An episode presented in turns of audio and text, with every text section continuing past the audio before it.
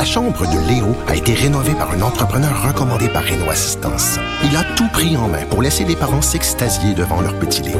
Renault Assistance, on se dédie à l'espace le plus important de votre vie. Un message d'Espace pour Brio, une initiative de Desjardins. Cube Radio.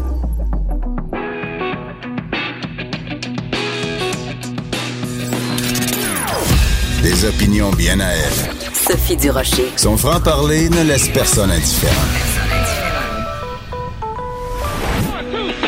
On n'est pas obligé d'être d'accord. Bonjour tout le monde, c'est Sophie Durocher, très contente de vous retrouver. On est mercredi, on est le 12 juin 2019. Alors merci beaucoup d'avoir choisi Cube Radio et en particulier, on n'est pas obligé d'être d'accord. Écoutez, on vit une époque absolument formidable. Tu sais, comme journaliste, des fois tu te dis, ah, c'est plate, il faut que je chercher des sujets. Puis il y a des périodes où les sujets te tombent dessus. Il y a comme une avalanche de sujets. Tu sais, t'as pas besoin de trop chercher, les sujets te tombent dessus. Tu sais, quand t'apprends qu'à la SQDC, il y a une succursale de la SQDC, la Société québécoise du cannabis, les employés veulent se syndiquer. C'est du bonbon pour un chroniqueur, une chroniqueuse. N'est-ce pas, Claude Villeneuve, chroniqueur et analyste politique au Journal de Montréal, Journal de Québec? Écoute, la SQDC, c'est le cadeau qui n'en finit plus de donner. Ah, c'est ça, c'est comme le, lapin du Racel de la, de la, de la chronique sociale. ben parce qu'écoute, tu sais que juste avant d'entrer en onde, euh, le collègue Pierre Couture du Journal de Québec nous annonce que la SQDC a perdu 4,9 millions, malgré des revenus de 71 millions pour son premier exercice écourté là, de 2018. Donc, euh, c'est un processus difficile de mise en place euh, oui. la, la, hein? légalisation du cannabis au Québec. Oui. Alors, mais ça, c'est intéressant parce que, euh, donc, les, la raison pour laquelle les employés, puis il faut spécifier c'est laquelle, c'est euh, à Montréal, dans l'arrondissement Rosemont-la-Petite-Patrie, donc, les employés qui veulent, qui veulent syndiquer parce que ils disent, bon, on est payé 14 de l'heure, mais en fait, nous, on veut être payé le même prix que les gens de la SAQ. On la voyait, tu venir, tu celle-là, Claude? On le savait depuis le début que les employés allaient tout de suite demander d'avoir le même traitement que le, la SAQ parce que honnêtement, c'est quoi la différence? Dans un endroit, il y a des employés derrière un comptoir qui vont chercher euh, euh, du cannabis et dans l'autre cas, on a euh, des employés qui nous, servent des, bouteilles de vin qui, en fait, sont sur les comptoirs. On se sert soi-même. Dans la rigueur, les gens de la SQDC travaillent plus fort que les gens de la SAQ, parce que les gens de la SAQ, on, va le chercher nous-mêmes, notre alcool.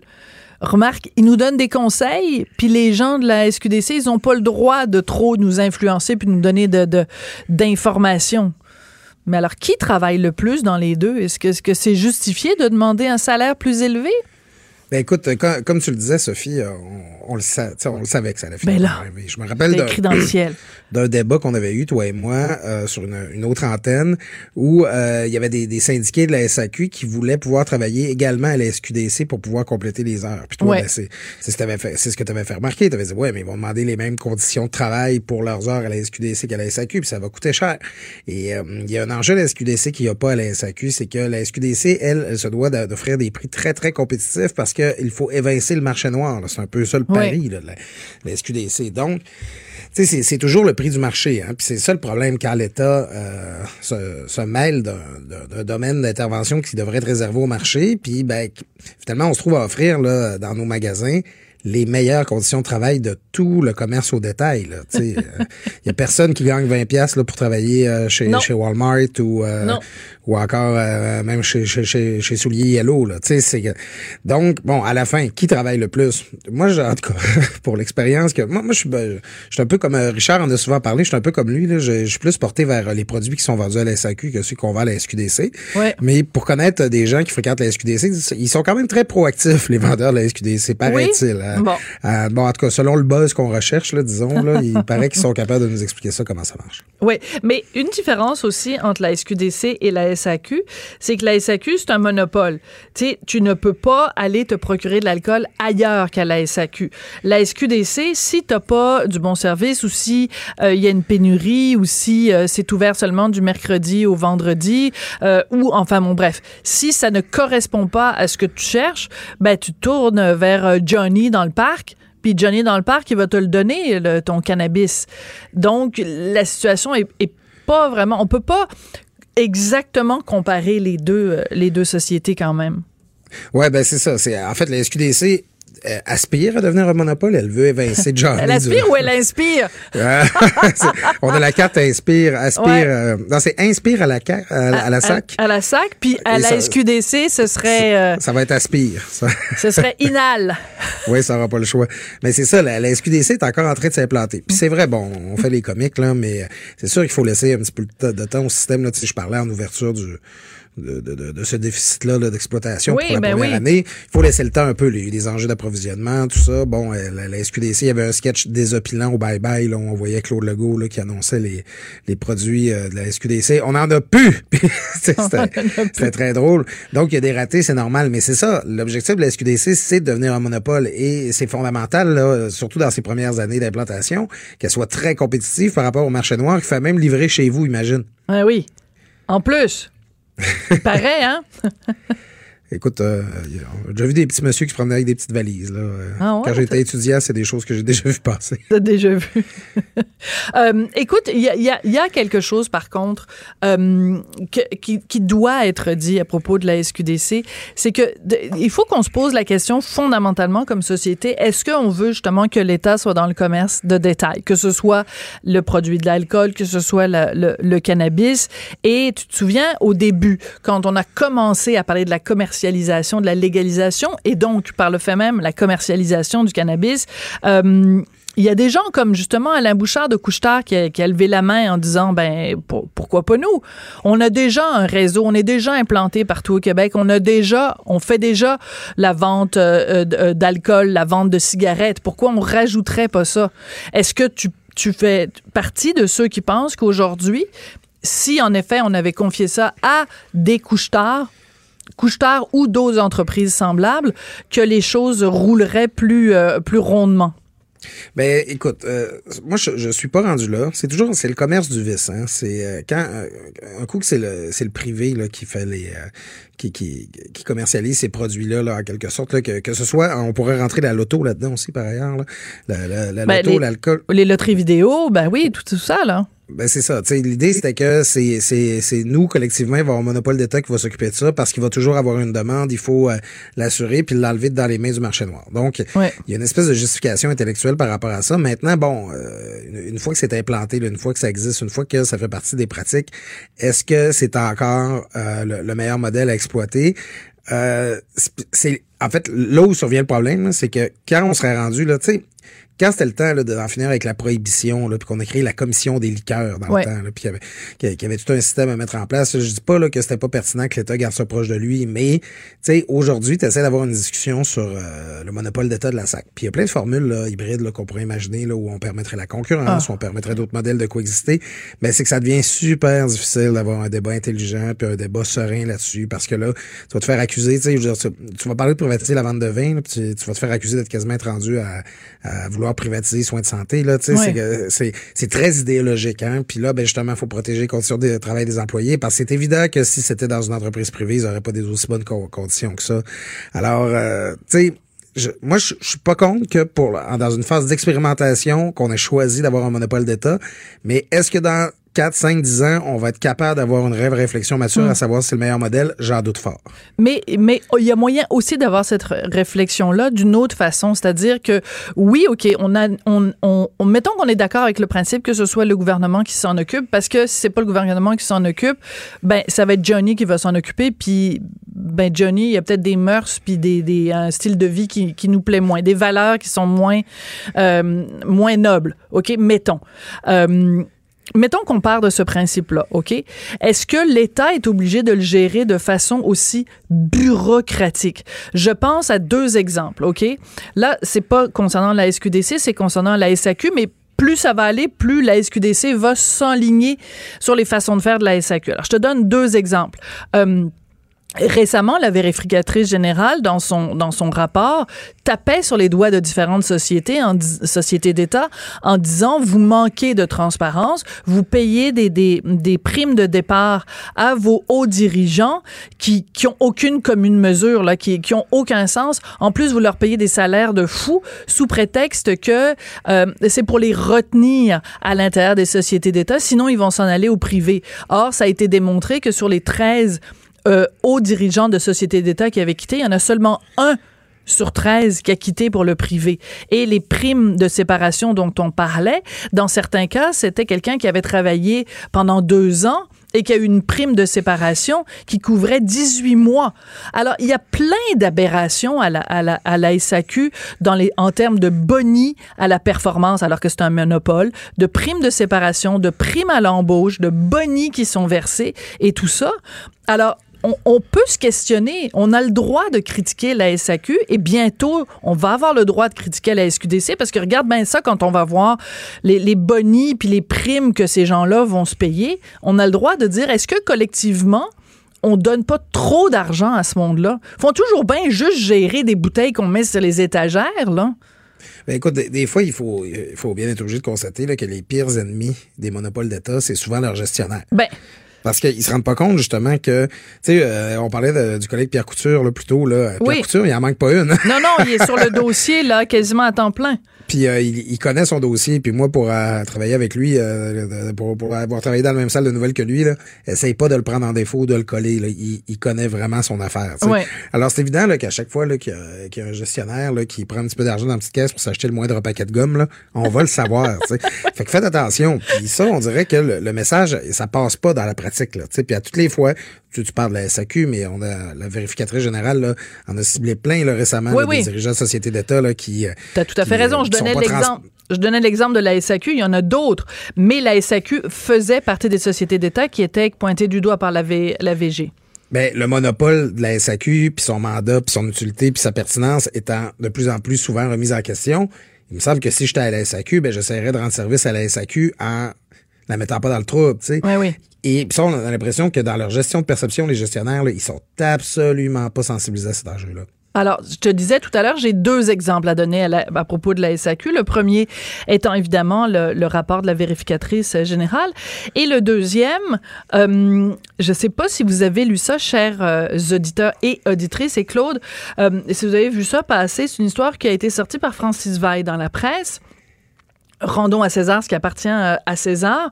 Donc, euh, la SAQ a fait un appel d'offres pour euh, que des compagnies gèrent les, horaires des employés. OK? Et il y a une compagnie québécoise qui s'appelle Agendrix, une compagnie de Sherbrooke, une PME, qui se spécialise là-dedans. C'est ça qu'ils font, gérer des horaires pour des grandes compagnies. Ils sont plein de clients, dont Vidéotron. Donc, je déclare possiblement un conflit d'intérêts dans, dans, ce dossier-là. Là, mais alors, ils ont euh, refusé de faire, euh, de répondre à l'appel d'offres de la SAQ, et en plus, ils ont écrit une lettre ouverte dans laquelle ils dénoncent publiquement la façon chaotique dont on gère les horaires à la SAQ. Ils disent c'est tellement un bordel, excusez-moi l'expression, c'est tellement tout croche, ça a tellement aucune allure qu'on veut même pas soumissionner parce que c'est un, un casse-tête. Alors, des exemples qu'ils donnaient, je vais juste vous donner un exemple, OK?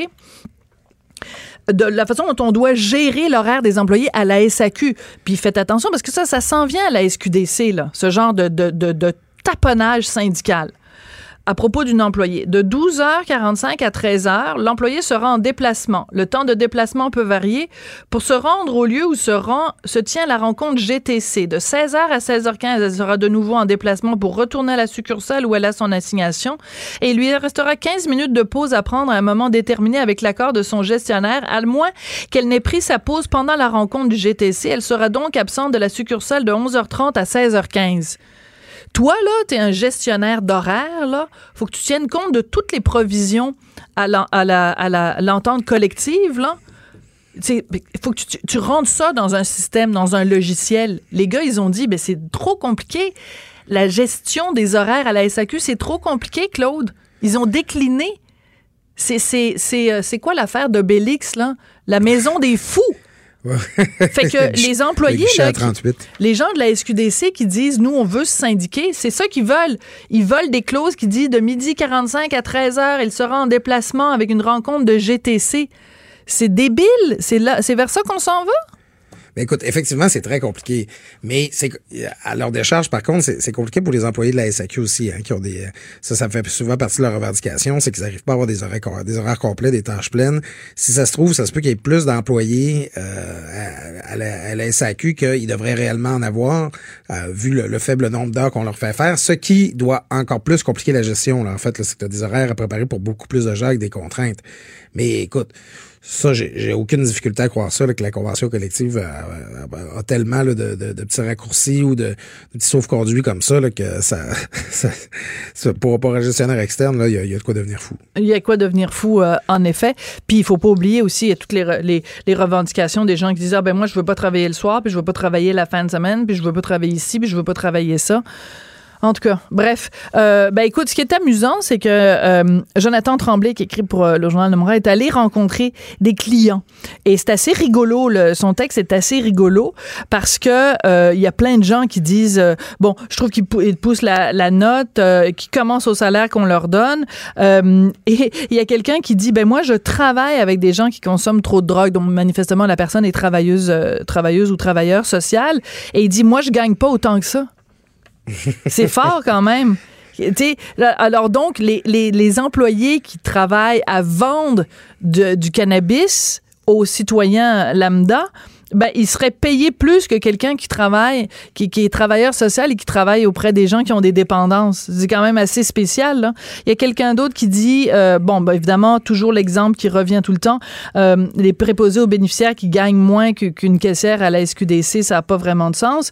Et euh, et surtout la conclusion, quelqu'un qui a été interviewé par le journal et qui dit, moi je trouve que c'est déjà pas pire comme salaire, ils ne font rien de compliqué. Je, pense qu'il faut aussi à un moment donné être raisonnable pas parce que tu travailles pour le gouvernement que tu dois être payé des salaires de fou juste parce que sur ton, ton, ton chèque de paye, c'est marqué, ton talon de chèque de paye, là, c'est marqué gouvernement du Québec. Je veux dire, à un moment donné, là, si ta job, c'est de prendre quelque chose qui est sur une étagère puis de le donner à quelqu'un qui est en face de toi, pourquoi demander des salaires de fou? Là? Il, y a, comme un côté déraisonnable à tout ça qui, qui est vraiment choquant. Oui, c'est clair que c'est ça. Comme tu le dis, en, termes de pénibilité du travail, là, c'est pas la. C'est pas le Pérou, là. Il ben, y a personne qui les mains dans un caca de, de couches de personnes âgées, là. Oui, non, c'est clair. À la fin, par contre, j'imagine qu'il y a une stratégie euh, syndicale là-dedans. Là. Sais, comment. Euh, c'est le maire Laboum qui, qui, disait ça au début. En négociation, tu commences en, en disant non. Il disait ça récemment, le maire Laboum. Bon, là, euh, je, je, comprends que la position de départ euh, de, de, de, du syndicat, ben, c'est de vouloir la, la, même qualification que les gens de la SAC. J'imagine qu'ils s'attendent pas d'avoir 20 dollars à la fin. Enfin, en moi, j'ose l'espérer. Cela étant, ils il finirait juste à 15 ou à 16 dollars, que ce serait déjà un très bon salaire pour ce qu'ils font. Là. Ben, exactement. Écoute, un deuxième sujet dont on voulait absolument parler euh, aujourd'hui, puis je m'excuse parce qu'aujourd'hui, c'est deux sujets euh, montréalais, mais euh, en même temps, avec une portée quand même dans l'ensemble du Québec, la SQDC... Ah, parce que tu, peux être sûr que si ça arrive à Rosemont, ça va finir par arriver ailleurs. Ben, c'est ça. Hein, c'est toujours pareil. Ça commence à Rosemont, puis ça finit à Chibougamau. c'est comme ça que ça se passe. À Limoilou. J'espère que ça s'applique pas à Québec solidaire. c'est ça, exactement.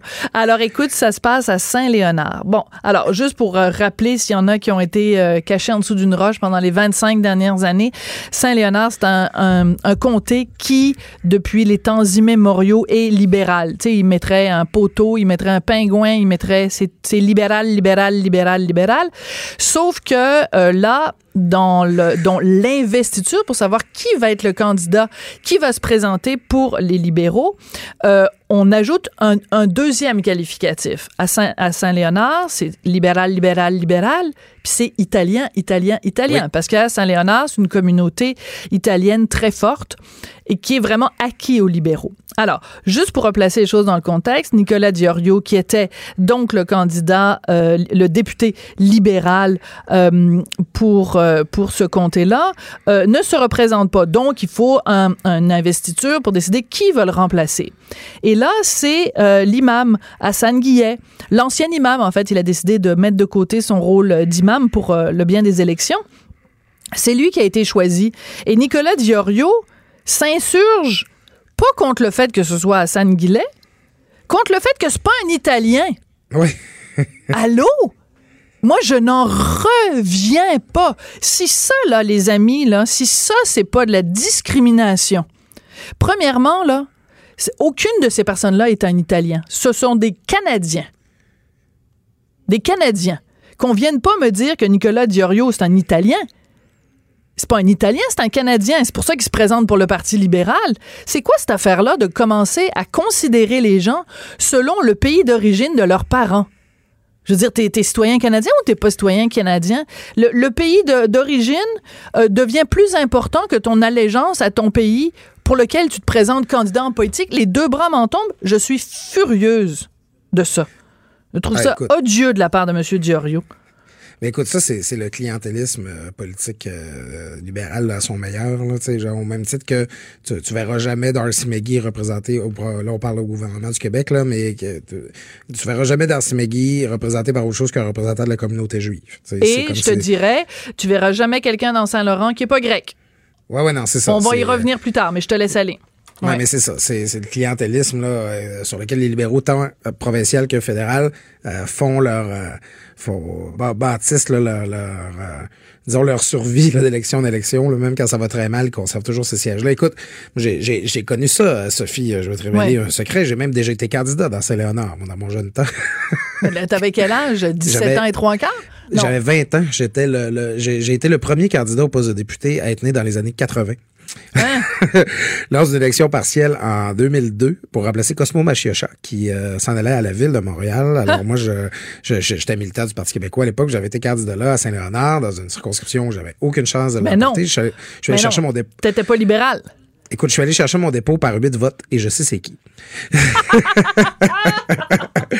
la carte cette fois, écoute, si drôle. chaque fois qu'un membre de la communauté italienne m'avait dit qu'il allait voter pour moi, euh, ça, ça s'était avéré. Là, écoute, euh, je, je serais pas en onde avec toi, Sophie, aujourd'hui. Je, vivrais ma pension député, d'ancien ben oui. député. Ben oui. Écoute, euh, là, écoute, mon petit Villeneuve, c'est ça, je vais voter pour toi. J'ai tellement encouragé ta- le pilote automobile de ta famille. Tu sais, je, je me Non! je faisais parler de Jacques Villeneuve. Tu me niaises-tu? As-tu le moindre lien avec Jacques ou Claude ou euh, Jacques ou, euh, ou Gilles? Non, non, absolument pas. Là, ça, vient, ça vient pas du tout du même pas coin. sérieux. Mais c'est, tu sais, c'est que là- là-bas, la, la, l'appartenance dans, ces- là-bas, tu sais, je veux dire, je, je te parle d'un endroit À qui est à 5 Saint-Léonard? km de là où, là où tu Ouais. te trouves, là, tu sais, c'est comme, Ouais.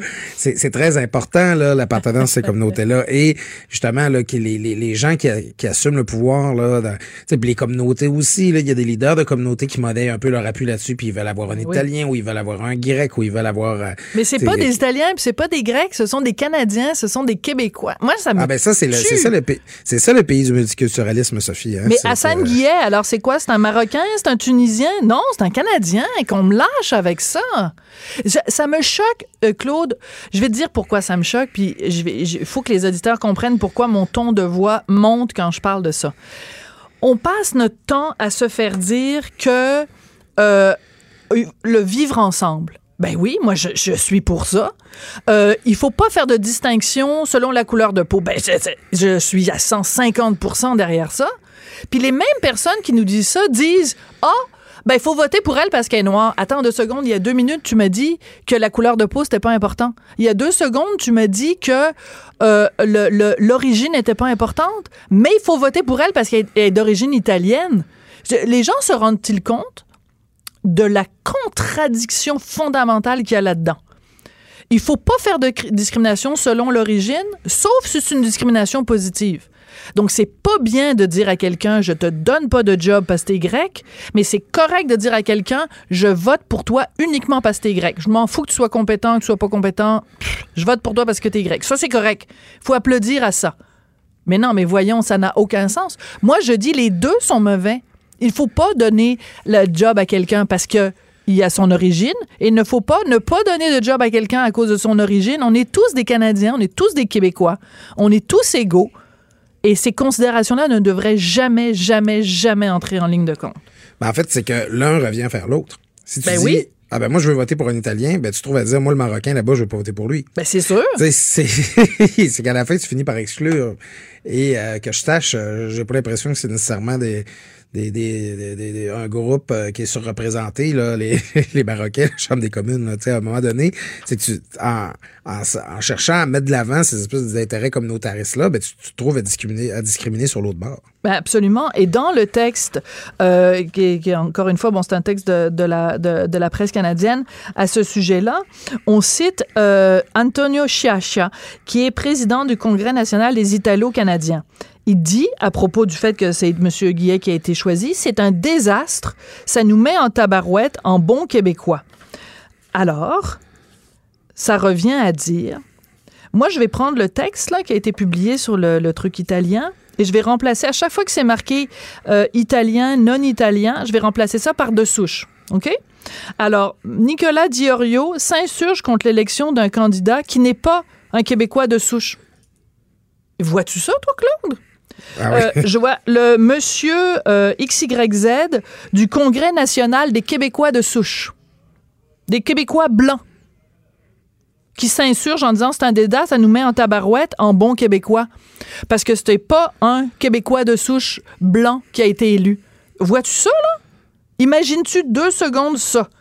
C'est un scandale. Rima El Khoury déchire sa chemise, elle est pendue au lampadaire, il faut, il faut, faut, faut la décrocher.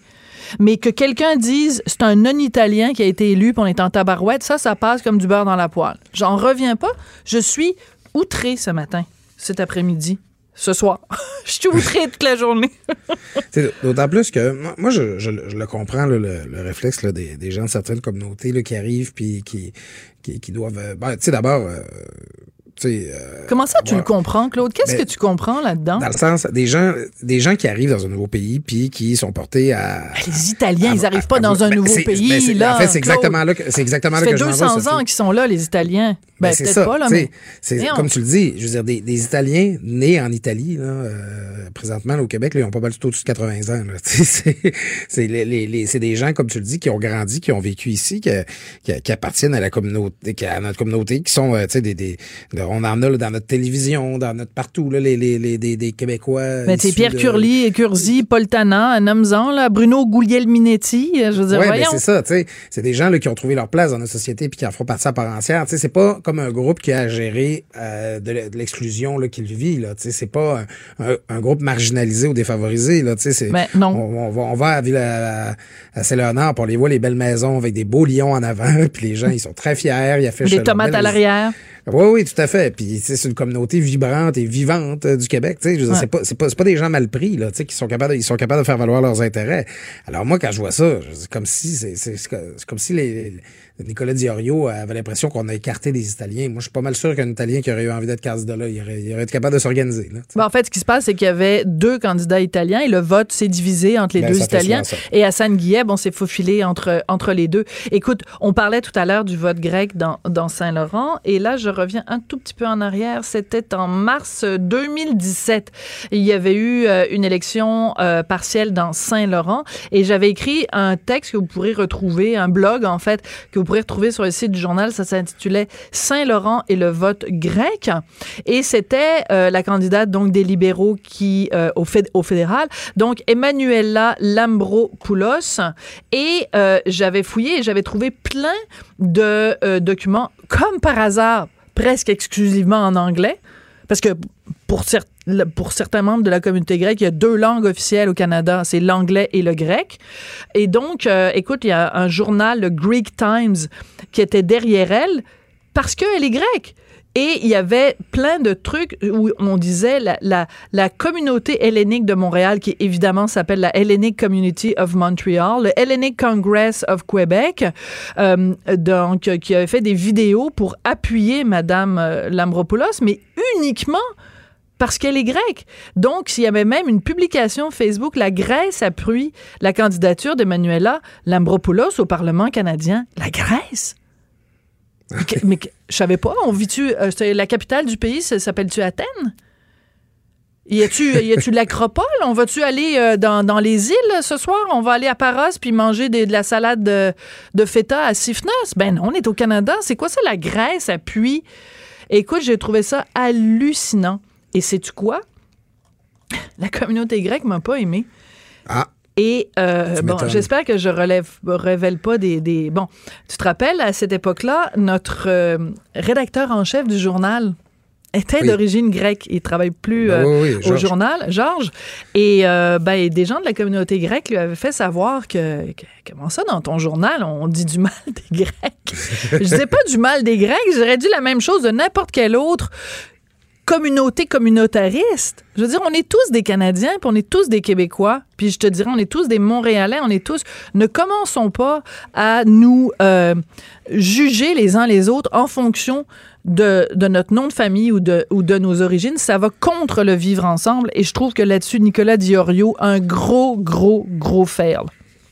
Écoute, cette dynamique-là de Montréal, c'est chouette quand, mettons, tu sais, durant la Coupe du Monde, là, Ouais. tu te promènes d'un coin de rue à l'autre, là, puis tu remontes Saint-Laurent, puis selon le coin de rue que t'es, euh, Oui. si c'est les Portugais Les qui jouaient équipes. cette journée-là ou les Brésiliens ou n'importe quoi. Puis ça, c'est, ça fait partie des choses qui rendent Montréal si vibrante, puis si, Ouais. euh, si vivante. On aime ça. Mais tu sais, quand ça devient là, euh, euh, d'un truc là, de, de petit clientélisme, là, euh, le mot qui me vient en tête, là, c'est en, en- le terme anglais, le petty, euh, Ouais. c'est un petit petit, clientélisme c'est mesquin. C'est mesquin. Ben, c'est ça, là, genre pour s'exclure entre nous, puis pour favoriser quelqu'un de notre gang puis de notre Mm. groupe, ben c'est là, c'est, c'est, c'est pas beau ça, là. C'est pas, c'est, c'est pas faire vivre l'esprit de Montréal puis du Québec puis du Canada co- comme on voudrait qu'il soit.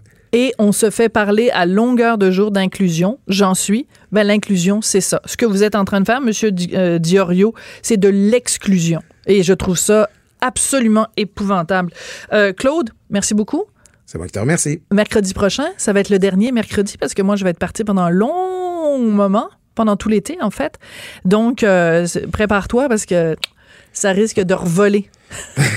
c'est bon, je vais, je vais- amener mon casque. Le dernier mercredi, euh, dernier mercredi euh, ensemble. Ben non, on va se retrouver après, évidemment, en septembre. Hey, merci beaucoup, Claude Villeneuve. Toujours un plaisir. C'est bon, la semaine prochaine, Sophie. Claude Villeneuve, chroniqueur et analyste politique au Journal de Montréal, Journal de Québec. J'aimerais ça vous, euh, vous lire là-dessus. 187 euh, Cube Radio, vous pouvez nous texter. Euh, 1-877-827-2346 si ça vous tente de jaser de ça. Trouvez-vous euh, normal qu'un candidat soit euh, dénoncé uniquement sur la base de ses origines? On n'est pas obligé d'être d'accord. Joignez-vous à la discussion. Appelez ou textez 187 Cube Radio. 1877 827 2346. Si euh, vous avez regardé récemment vos investissements à la bourse et que vous trouvez que ça va pas trop fort, ben vous pouvez euh, soit vous euh, consoler ou vous désoler en comparant votre rendement à ceux de la famille euh, Baudouin-Bombardier. Hein? On apprenait hier euh, donc qu'ils ont réussi un beau coup de maître parce que ils ont vendu donc des actions de Bombardier produits récréatifs, ce qui va permettre à la famille d'encaisser 87 millions. 87 millions. Pas pire quand même. Il y a quelqu'un qui a gagné à la loterie là à Montréal, un billet gagnant à Montréal, 65 millions. Des pinottes à côté de la famille Bombardier-Baudouin. Pour essayer de comprendre tout ça, euh, Michel Girard, qui est journaliste économique au Journal de Montréal, Journal de Québec. Bonjour Michel. Bonjour Sophie. Ben, il y a des gens qui achètent des billets de loterie pour faire des sous et il y a des gens qui, euh, donc, euh, ont, fait des bonnes décisions parce qu'en fait, la famille Baudouin-Bombardier, le fait de racheter, donc, produits récréatifs Bombardier, ça a été très profitable. Mais là, pourquoi est-ce qu'ils vendent des actions pour encaisser un profit maintenant, Michel? Ah ben ils vendent parce que parce qu'ils en ont ils en ont jamais assez. Ouais. Euh, et puis mais mais euh, ils vendent mais ils gardent toujours le, le, le contrôle, c'est-à-dire il reste la famille reste toujours l'actionnaire de contrôle de BRP, BRB, BRP, c'est l'ancienne division euh, des produits récréatifs. Les produits récréatifs, c'est les Sea-Doo, les euh, euh, y a des motoneiges. motoneiges, Ouais. regarde, les Sea-Doo, les Lynx, les Manitou, les Ski-Doo, les Canam, en tout cas, bref, euh, un paquet de produits récréatifs. Là. Euh, alors, et- où euh, BRP euh, domine euh, le marché à, à l'international avec, avec ce- ces produits récréatifs-là. Ce qu'il faut savoir, c'est que, bon, en 2003, alors que à l'époque, évidemment, l'entreprise euh, était dirigée par Laurent Baudouin lui-même, là, hors de, de la famille, évidemment, là, parce qu'il est marié avec une bombardier. Oui. Alors donc, euh, euh, lui, euh, il, il a des, en tant que grand patron, il a, décidé, avec la famille évidemment, de se départir de cette division des produits récréatifs en fait, pour la privatiser et puis euh, pour aller chercher de la liquidité, puis notamment, ils l'ont cédé pour 960 millions. Il faut savoir que l'acquéreur de cette division-là, c'était rien de moins que la même famille Baudouin et Bombardier, les principaux actionnaires de Bombardier, qui ont décidé, eux, de réinvestir dans la division une partie de leur pécule mhm. avec euh, avec des investisseurs, d'autres investisseurs, un groupe euh, américain notamment, euh, pour racheter en fait, pour privatiser à l'époque euh, cette division des produits récréatifs. Et cette division-là, au fil des années, a été extrêmement rentable et a connu une forte croissance, alors que Bombardier est sur la décroissance. Voilà. BRP est sur la croissance et euh, euh, de 960 millions, je pense, c'est en 2000 13, si ma mémoire est bonne, ils ont décidé de, de prendre cette entreprise privée et de l'amener en bourse.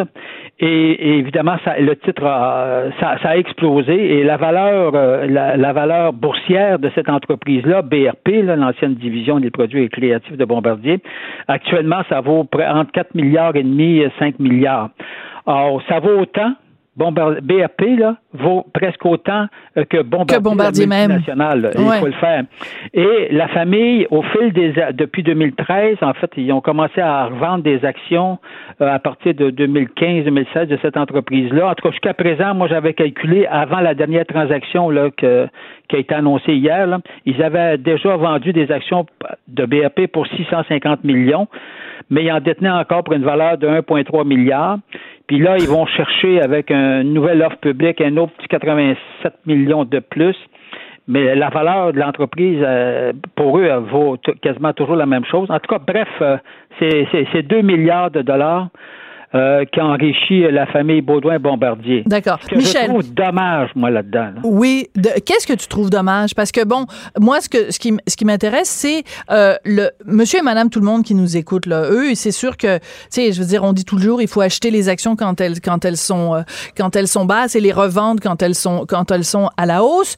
Euh, mais là, manifestement, le clan Bombardier-Baudouin s'en est mis plein les poches et c'est correct. Là, il n'y a pas, y a pas d'irrégularité là-dedans.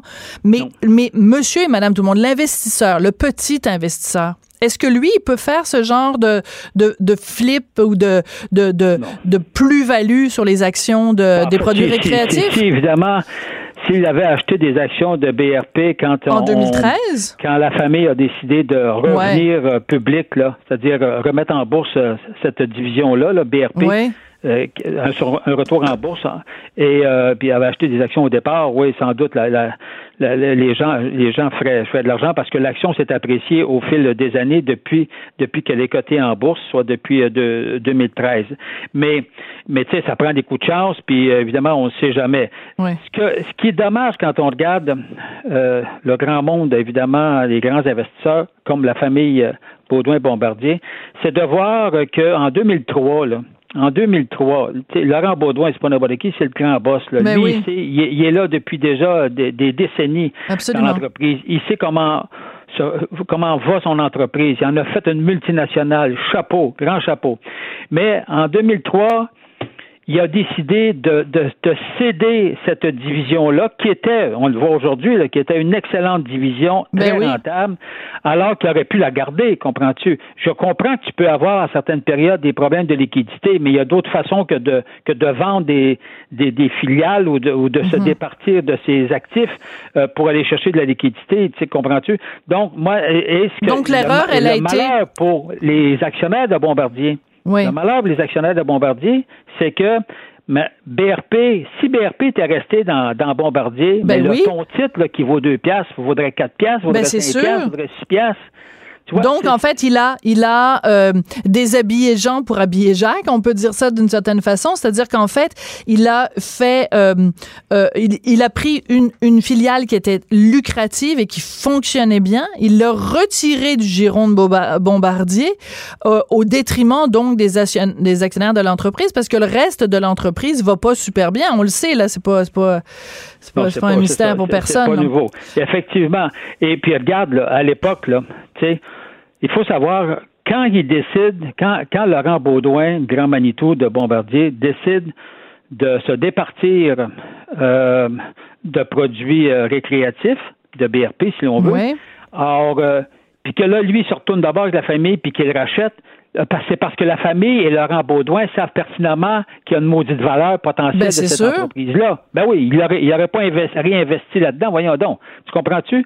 Or, et, et, c'est- et, et- puis aujourd'hui, évidemment, on, on regarde ce que l'entreprise, euh, la multinationale, est devenue, bon, euh, au fil euh, au, au- au fil des décennies, puis on regarde aujourd'hui où depuis 2015, depuis que Alain euh, Bellemare là, a remplacé. Pierre Baudouin, le fils de Laurent, à la Ouais. tête de Bombardier, alors on, on pensait qu'on avait trouvé un sauveur, mais tu sais, le sauveur, là, quand il est arrivé, le sauveur, l'action valait 2 piastres 69 Mm. en bourse, puis aujourd'hui, elle vaut 2 piastres 14 en bourse. Mm. Donc, après trois ans de son règne, et où lui, il a passé, il passe son temps à restructurer l'entreprise, puis je te dis pas que, que c'est pas correct de la restructurer. Le problème, c'est que Bombardier, la multinationale, ça ici au fil, au, au fil des années. Tu vois, là, on s'est départi de la C-Series. Ouais. Bon, évidemment, ça coûtait très cher. Bon, puis là, on l'a cédé, mais écoute, on l'a cédé pour zéro cent. Ben absolument. Bon. non, mais je comprends. Ce que tu dis, c'est que finalement, euh, non seulement en 2003, on a retiré une filiale qui fonctionnait fort bien, mais en plus, Bombardier même, au moins d'Alain Bellemare, va euh, cahin Donc, euh, les, les, les investisseurs, les petits investisseurs dans Bombardier se retrouvent comme doublement floués. Est-ce que c'est comme ça qu'on peut le résumer? Ben, ben, ben, ben, c'est-à-dire que les petits les, les petits investisseurs, les petits actionnaires, euh, évidemment, eux, n'ont pas joué sur les deux tableaux. Ben, c'est ça. euh, moi, en tout cas, je serais bien curieux de savoir euh, qui, qui a qui a, a vu l'opportunité d'in- d'in- d'investir dans BRP. De toute façon, ils ne pouvaient pas, parce que BRP, à, à l'origine, quand on quand M. Baudouin s'en est départi, Ben oui, tu l'as dit, c'était euh, été privé. privatisé. Ben, c'est ça. Et les acheteurs, c'était la famille Ouais. Baudouin Bombardier, c'était Bain Capital, une firme, euh, une firme américaine, puis également la Caisse de dépôt et de placement Mm, là, qui était alors, mais c'était privé, tu ne pouvais même pas en acheter des, des, des actions. Alors, mais cela, cela étant dit, tu vois, alors cette entreprise-là, bon, évidemment, on le sait, on a mis 3 milliards, 3 milliards 300 millions pour la sauver en 2015. Ouais. 1,3 milliard dans la C-Series, nous-mêmes par l'entremise du gouvernement du Québec, puis la caisse de dépôt, euh, évidemment, dans Bombardier Transport. Puis là, aujourd'hui, puis là, regarde, pour te montrer comment, même eux Rapidement, autres, les- Michel, ouais. Oui. Comment ces placements, ça, ça, ça va pas le diable. On a obtenu en retour de nos gros investissements ce qu'on appelle des, des blocs d'options sur actions. Ouais. Le prix de levée qu'on nous a qu'on nous a donné quand on a investi notre 1,3 milliard euh, le par l'entremise du gouvernement du Québec puis 2 milliards par la caisse, c'était un prix de levée de 2,21 Trois ans plus tard, l'action est encore est encore en dessous de ce prix de Ben oui, tu nous l'as 2,21. dit, 2,14 Ben oui, tu nous l'as dit tout à l'heure. 2,14 Ben oui. qu'écoute, ben, Non, donc, c'est fait. Non, non, c'est ah. pas, c'est pas, c'est pas super sympathique. Ben écoute, on salue les, euh, la famille Baudouin Bombardier. Félicitations, vous avez fait un max de fric et euh, ben champagne showbiz. Merci beaucoup, Michel. salut, au revoir. On n'est pas obligé d'être d'accord. Pour nous rejoindre en studio, Studio à commercial cube.radio. Appelez ou textez 187 Cube Radio. 1877 827 2346. Vous vous souvenez, il y a pas tellement longtemps, euh, en nom d'ici, on n'est pas obligé d'être d'accord, je vous avais présenté une entrevue avec Marie-Christine Noël, qui est journaliste au bureau d'enquête. Elle était venue nous présenter le premier grand reportage du bureau d'enquête, qui est toujours en ligne. Vous pouvez le voir sur euh, Club Illico et ça s'intitulait Le pilote des stars. Et c'était bien sûr sur euh, Normand Dubé. Euh, et là, ben, il y a un deuxième procès pour Normand Dubé qui est accusé donc ben, d'avoir intimidé, euh, euh, euh, vraiment de, s'en être pris à des gens qui qu'il considérait un petit peu la théorie du complot. et ben il y a la couronne qui demande que ce monsieur-là, Normand Dubé, soit envoyé à l'Institut Pinel pour une évaluation psychiatrique. Et croyez-le ou non, ben, le procureur de la Couronne a même montré en preuve le fameux documentaire Le pilote des stars. Alors, on va en parler avec Marie-Christine Noël. Bonjour. Bonjour. Marie-Christine, quand tu as fait ce documentaire-là, Le pilote des stars, pensais-tu qu'un jour ça se retrouverait présenté en preuve euh, par la Couronne dans la cause de M. Dubé? Non, pas du tout. Ben c'est ça, la, la couronne a déposé en preuve là, le, le documentaire. On sait aussi qu'ils ont, ont fait faire le verbatim de ce documentaire-là, euh, ce grand reportage là, euh, qui a été aussi déposé en preuve. Il y a aussi des entrevues qu'il a données à la sortie sorti euh, de, la salle de cours là, qui a, qui a été aussi déposé en preuve. Euh, donc, c'est euh, la première fois pour moi que ça m'arrive, que, que soit un article ou soit qu'un un documentaire qu'on a fait euh, soit, soit déposé. Alors, ce qu'on essaye de prouver, en fait, ce que la couronne veut mhm. prouver, c'est euh, le caractère très bouillant de Normand Dubé. Alors, on, on, se rappelle bien sûr Normand Dubé qui était accusé d'avoir attaqué euh, des lignes électriques euh, d'Hydro-Québec. Ça, c'était vraiment au mhm. cœur du, du, du, grand reportage euh, que tu as fait. Mais dans ton grand reportage, euh, tu avais toi-même fait des entrevues donc avec Monsieur Dubé. Tu avais des témoignages de plein de gens qui qui l'ont côtoyé ou qui ont été la cible, disons, de certains bizarres de comportements de M. Dubé. Donc, toi-même, quand tu faisais le documentaire, tu étais à même de qualifier son comportement ou de, de te faire une tête sur son comportement? Ben, c'est difficile parce que cet homme-là a toujours été très gentil avec nous. Hein, je oui. dire, euh, nous, on n'a pas, on n'a pas eu de menaces de lui pendant le tournage. Tu sais, on n'a pas connu ça. Mais il faut le dire, c'est un homme qui a jamais eu peur de dire ce qu'il pense devant la caméra. Il a assumé tout ce qu'il disait tout le temps. Hmm. Et il n'a pas été tendre envers la couronne ni le juge. Euh, il n'a jamais eu la langue de bois. Euh, c'est un homme qui est toujours resté très convaincu, même qu'encore ce jour, il clame toujours son innocence. Absolument. Il en appelle d'ailleurs de la condamnation. Hein. Il en appelle de la condamnation dans la cause Hydro-Québec. Oui. Exactement. Donc, c'est ça, il n'a jamais eu peur de parler à la caméra, tellement il était convaincu. Mais là, c'est ça que la couronne, en tout cas pour ce procès-là, dit. Donc, c'est toujours dit innocent, donc, il se perçoit comme une victime et donc il est capable de se contrôler. Donc, ça l'a un peu joué contre lui, disons-le comme ça, tu sais, pour le deuxième procès en, tant que tel. Alors, c'est ça. Le deuxième procès, dans le documentaire que vous avez fait dans le grand reportage, vous y faisiez mm-hmm. allusion à la fin du documentaire, si je me trompe pas. C'est-à-dire que c'est un dossier qui est complètement différent, qui est pas relié directement à Hydro-Québec. C'est qu'en fait, il aurait ciblé des gens qui, euh, dans certains cas, lui avaient refusé des permis ou des choses comme ça. Et il aurait en fait euh, euh, eu, euh, ben, commandité en fait des attaques où il y a même une maison d'un employé municipal qui avait été incendiée. Donc, ce que le, le, comportement que décrit la couronne, je veux juste citer un certain nombre de choses qui est qui, a été évoqué par mm-hmm. qui a été dite par donc c'est la couronne qui parle là c'est pas pas Sophie Durocher puis c'est pas Marie-Christine Noël la couronne invoque les choses suivantes suivante. Incapacité à contrôler ses émotions, impulsivité à se contenir. Ça, c'est bizarre. Ce serait plus impossibilité à se contenir lors de conflits banals et insignifiants, caractère vindicatif et revanchard, volonté pernicieuse de se venger. Là, je vous, on vient d'entendre ça. Je veux juste vous raconter une histoire, puis Marie-Christine, ouvre, bien grand tes oreilles, tu vas capoter. Euh, quand euh, cette histoire-là est sortie, que la couronne demandait que M. Dubé soit soumis à des tests à Pinel, nous, on s'est dit, avec Hugo Veilleux, qui est à la recherche, on s'est dit, bon, on va demander à un psy de venir nous expliquer ce type de comportement-là, ce type de caractère-là. Et je ne nommerai pas le psychologue parce que justement, je veux protéger son identité. Il nous a répondu ceci, puis c'est un peu long mais je trouve que ça vaut la peine, Marie-Christine, de le lire au complet. Le psychologue en question, puis on, s'entend, c'est un, un, gars qui gagne sa vie en, en étudiant le comportement humain. Il nous répond ceci. Je viens de lire plusieurs articles sur ce monsieur Dubé et ça n'est pas rassurant pour moi de faire des commentaires publics sur cet homme accusé de conduite dangereuse et qui sera évalué pour sa capacité de dangerosité à Pinel. Je ne fais jamais ça, mais je préfère ne pas commenter publiquement, de près ou de loin, sur cet homme qui semble d'une volatilité imprévisible et donc susceptible de me chercher si jamais il interprétait mes commentaires comme des attaques personnelles. Moi, je lisais ça, Marie-Christine, je capotais je me disais, ben c'est un psy qui est donc spécialisé dans l'analyse des comportements et qui dit, si je vais sur la place publique et que je commente ce gars-là, c'est possible qu'à un moment donné, tu sais, il, google mon nom, puis là, il trouve où j'habite, puis qui, qui, qui me fasse passer un mauvais quart d'heure. Il y a des petits, par contre, qui sont déjà sortis dans les médias dans les derniers jours, comme Dr. Chamberlain qui est à Pinel. Par contre, euh, qui sont sortis dans les médias en expliquant c'était quoi le délinquant à contrôler.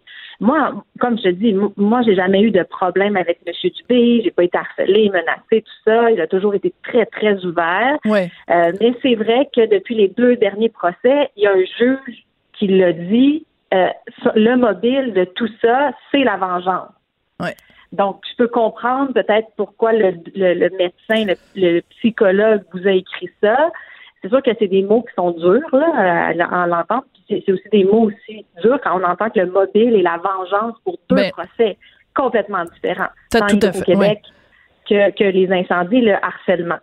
Euh, bon, pour l'instant, je pense que qu'est-ce qui va arriver, c'est que là, on va l'évaluer. Là, on va faire, mm-hmm. on va prendre l'ensemble de données qu'on va prendre pour l'évaluer. Puis, si bien sûr il est évalué à Pinel, on, on devra en savoir plus la semaine prochaine. Puis on sait que délinquant contrôlé, ça veut dire qu'il y a des chances de récidive. Voilà. C'est ça qu'on veut voir. Donc, il y a des chances de récidive, puis on va assurer une surveillance supplémentaire lorsqu'ils veulent sortir de prison. Parce que là, on a demandé du côté de la couronne euh, peut-être un peu plus de 10 ans. Donc, euh, il y a tout ça à évaluer, je crois, mais il faut le dire, un délinquant contrôlé, là, habituellement, c'est les agresseurs, agresseurs sexuels. Mm-hmm. C'est pas souvent dans ce type de, de, de, de, de crime-là là, que qu'on parle de délinquants à contrôler. D'accord. Donc, euh, c'est ça. D'accord. Euh, revenons sur le, le, grand reportage, sur le documentaire euh, lui-même. Euh, la dernière fois mm-hmm. qu'on s'est qu'on s'est parlé, toi et moi, et ça venait d'être diffusé là, ça ça ça allait en ligne, là, ça allait en onde. Mm-hmm quelles ont été les, les, les, répercussions de ça, l'impact de, de, de, ce grand reportage-là? Ça a été quoi depuis que ça a été diffusé? Là? Les réactions, est-ce qu'il y a des gens qui t'ont appelé en disant, ben moi, j'en sais un petit peu plus, je peux vous donner un suivi? Quel genre de réaction ça a causé? Et les deux réactions. Il y a des gens qui sont du côté de M. Dubé. Il y en a qui croient encore que c'est une machination d'Hydro-Québec, qu'on on lui en voulait. On a eu beaucoup de courriels disent non, Hydro-Québec a euh, comme sur le clou encore une fois de M. Dubé, nous on croit qu'il est innocent. D'accord. On en a reçu. Et de l'autre côté, parce que ça, il faut le dire, hein, moi je me suis occupée plus du, euh, du premier reportage. Oui, et oui. de l'autre côté, ben, il y a des gens qui croient absolument qu'il est coupable. Et, et euh, autre, qu'est-ce qui m'est arrivé aussi, ben, c'est que ça a été déposé en preuve, ça n'est jamais arrivé. La première fois. C'est assez assez particulier. En tout cas, donc euh, j'encourage les gens à aller euh, donc sur Illico pour regarder euh, ce, ce, ce documentaire-là, ce grand ce grand reportage et se faire une tête parce que c'est vrai que on le regarde puis je te l'avais dit à l'époque à toutes les cinq minutes on dit ah ben non il est coupable ah non il est pas coupable ah ben non ben coudon c'est impossible qu'il l'ait fait ah c'est impossible qu'il l'ait pas fait c'est assez assez particulier tout un personnage en tout cas. Hey, merci beaucoup Marie-Christine Noël ça a été un plaisir de te parler. parler. Marie-Christine Noël, qui est journaliste au bureau d'enquête. Donc, je vous rappelle que ça s'intitule Le pilote des stars. Puis nous, notre émission s'appelle On n'est pas obligé d'être d'accord et on va être de retour demain à 14h. Cube Radio.